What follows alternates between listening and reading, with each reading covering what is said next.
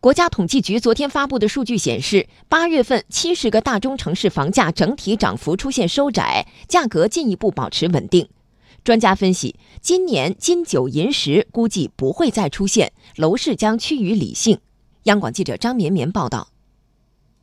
八月份，房地产市场总体延续平稳态势，四个一线城市新建商品房价格环比涨幅与上月相同，二手房价格环比数据由上月上涨转为本月持平。三十一个二线城市新建商品房和二手房价格环比涨幅比上月均回落零点二个百分点，同比涨幅比上月分别回落零点八和一点二个百分点。中国房地产经理人联盟秘书长陈云峰分析，整体而言，房价涨幅在收窄。在房地产的这个信贷方面，控制的实际是尤其严格的。这样的话呢，开发商们呢也迫于销售回款的压力，所以这样的话呢，整个的这个市场的销售价格，包括就是二手房的这种价格，应该说都是在窄幅内来波动。所以我觉得房价呢相对的稳定，是符合政府、包括社会、包括每一个买房人、包括开发商的这个预期的。我觉得这是一个调控的必然结果。从二手房数据看，连续三个。个月出现了二十个城市房价下调，这也是最近两年来首次出现。其中，成都与厦门八月二手房价格环比涨幅分别比上月下降了一点七和一点二个百分点。中原地产市场研究部总监张大伟认为，今年楼市金九银十估计不会再现，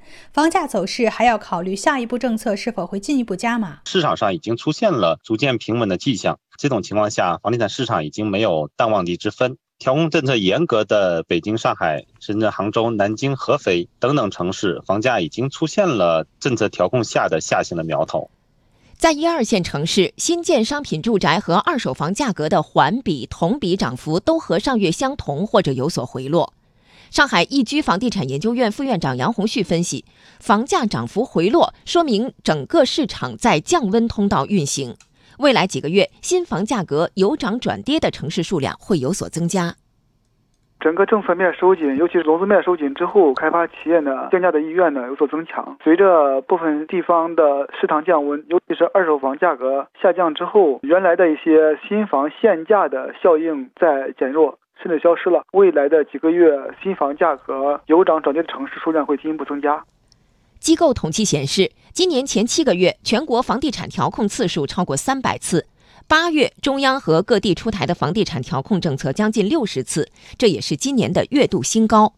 从五月份开始，各地银行房地产信贷政策持续收紧，苏州、杭州、宁波、大连和长沙等地近期多次上调房贷利率。业内普遍认为，稳地价、稳房价、稳预期依然是下半年的主旋律。